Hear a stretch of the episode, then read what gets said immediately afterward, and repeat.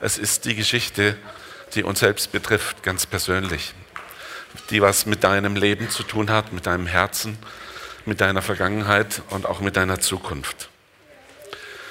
Heute die vierte Episode in unserer Reihe und heute beschäftigen wir uns mit den Hirten. Es war eine Nacht wie viele. Einige Männer saßen um ein kleines Feuer, manche schliefen, Zwei oder drei hielten Wache. Ab und zu sprachen sie miteinander. Ihre Schafe hatten sie in die Hürden getrieben. Auch nachts waren die Schafe nicht vor wilden Tieren oder Räubern sicher. Sie waren eher Einzelgänger. Aber nachdem jeder tagsüber seinen eigenen Weg mit seinen Tieren gegangen war, um Weide zu suchen, trafen sie sich abends bei den Schafsgattern, um in der Nacht wenigstens ein paar Stunden Schlaf zu finden. Abwechselnd hielten sie Wache. Bei den Menschen in der Stadt waren sie nicht gerade beliebt. Zu schmutzig, zu stinkend, zu ungepflegt, zu rau und zu ungebildet. Hier draußen hingegen konnten sie unbehelligt leben. Ein einfaches Leben ohne Komfort, aber frei und ohne Bevormundung. Manchmal dachten sie an ihr großes Vorbild, König David und manchmal auch an Yahweh, ihren Gott, der sich selbst als Hirten seines Volkes bezeichnete. Ich lese aus Lukas Kapitel 2 ab Vers 8. In dieser Nacht bewachten draußen auf den Feldern vor Bethlehem einige Hirten ihre Herden. Plötzlich trat ein Engel des Herrn zu ihnen und die Herrlichkeit des Herrn umstrahlte sie. Die Hirten erschraken sehr. Aber der Engel sagte, fürchtet euch nicht, ich verkündige euch eine Botschaft, die das ganze Volk mit großer Freude erfüllen soll. Heute ist für euch in der Stadt, in der schon David geboren wurde, der versprechene Retter zur Welt gekommen. Es ist Christus, der Herr. Und daran werdet ihr ihn erkennen. Das Kind liegt in Windeln gewickelt in einer Futterkrippe. Auf einmal waren sie von unzähligen Engeln umgeben, die Gott lobten und sprachen, Ehre sei Gott im Himmel und Friede auf Erden unter den Menschen seines Wohlgefallens. Nachdem die Engel in den Himmel zurückgekehrt waren, beschlossen die Hirten, kommt, wir gehen nach Bethlehem. Wir wollen sehen, was dort geschehen ist und was der Herr uns verkünden ließ. Sie machten sich sofort auf den Weg und fanden Maria und Josef und das Kind, das in der Futterkrippe lag. Als sie es sahen, erzählten die Hirten, was ihnen der Engel über das Kind gesagt hatte. Und alle, die ihren Bericht hörten, wunderten sich über das, was ihnen von den Hirten gesagt wurde. Der Bericht über die Hirten enthält eine Botschaft für uns. In Kurzform heißt die Botschaft, Gott lädt Menschen ein, an der größten Geschichte aller Zeiten teilzuhaben. Gott lädt Menschen ein, mit ihm Geschichte zu machen.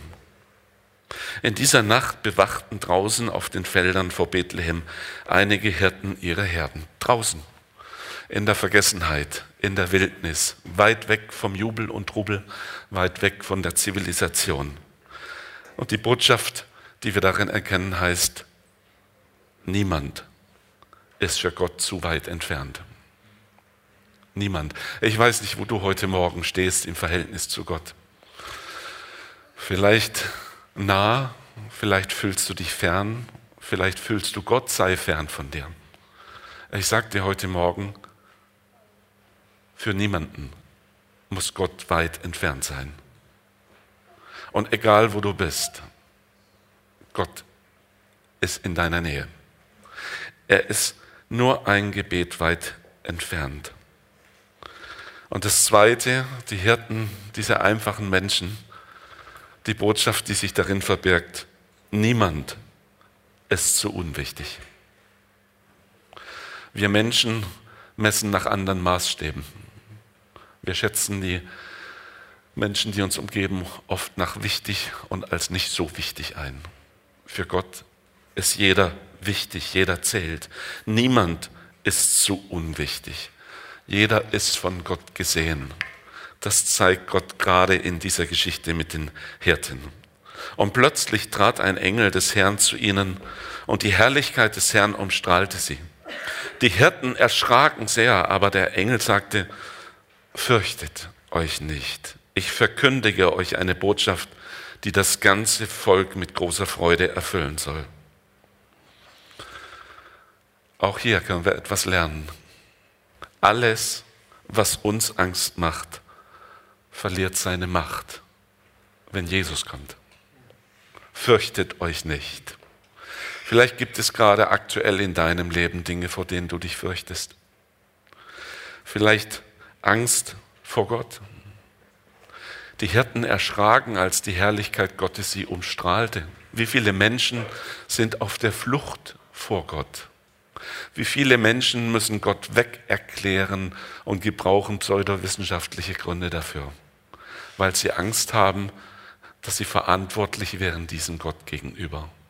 Und dann hat man die größten Anstrengungen, um Gott wegzuerklären.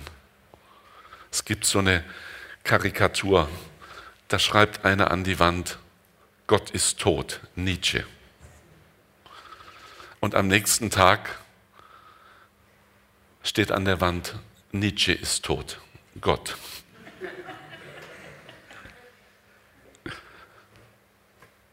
Gott lebt. Er kennt dich. Er sucht dich. Du bist nicht zu weit weg und du bist nicht zu klein. Er spricht in dein Leben, fürchte dich nicht. Da, wo Jesus in unser Leben kommt, da haben wir Grund, unser Haupt aufzuheben. Alles, was uns Angst macht, verliert seine Macht durch ihn. Fürchtet euch nicht.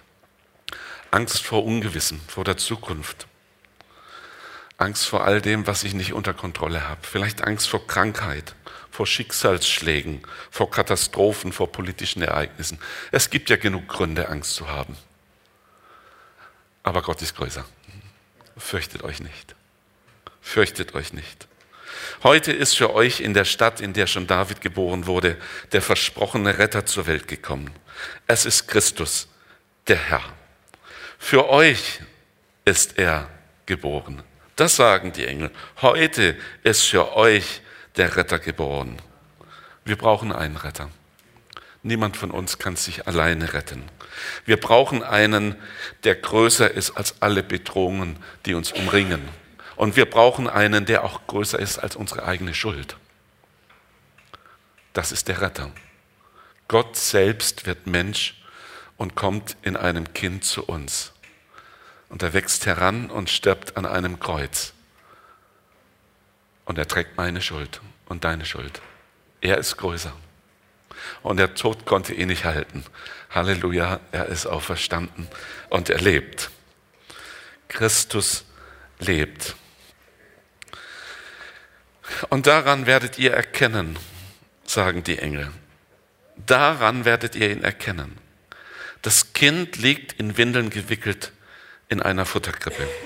Auf einmal waren sie von unzähligen Engeln umgeben, die Gott lobten und sprachen, Ehre sei Gott im Himmel und Friede auf Erden unter den Menschen seines Wohlgefallens. Wir brauchen Beweise. Und Gott liefert hier einen Beweis, dass der Retter tatsächlich gekommen ist. Ihr werdet es daran erkennen, dass ihr ein Kind findet, das in einer Krippe liegt. Das war außergewöhnlich. Gott kennt uns. Er weiß, dass Menschen Beweise brauchen, dass sie Zeichen fordern. Und wer sich auf Gott einlässt, dem beweist sich Gott. Wir hätten nur manchmal gerne ganz viele Beweise, bevor wir ihn auf, uns auf ihn einlassen. Aber wer sich auf Gott einlässt, dem beweist sich Gott.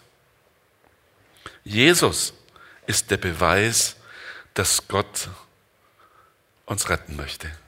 Jesus ist der Beweis, dass Gott uns mit ganzer Hingabe liebt. Jesus ist der Beweis, dass Gott eine gute Zukunft für uns hat. Er hat sich mir erwiesen und bewiesen. Ich habe mich auf ihn eingelassen und ich lebe mit ihm. Nachdem die Engel in den Himmel zurückgekehrt waren, beschlossen die Hirten, kommt, wir gehen nach Bethlehem. Wir wollen sehen, was dort geschehen ist und was der Herr uns verkündigen ließ. Sie machten sich sofort auf den Weg und fanden Maria und Josef und das Kind, das in der Futterkrippe lag. Als sie es sahen, erzählten die Hirten, was ihnen der Engel über das Kind gesagt hatte. Und alle, die diesen Bericht hörten, wunderten sich über das, was ihnen von den Hirten gesagt wurde. Die machten sich auf und kamen vom Hören zum Sehen. Man muss sich in Bewegung setzen, damit man vom Hören zum Sehen kommt. Und als sie sahen, da kam sie vom Erleben zum Verkündigen. Die Hirten wurden die ersten Verkündiger des Evangeliums, dass Gott zu uns gekommen ist in einem Kind.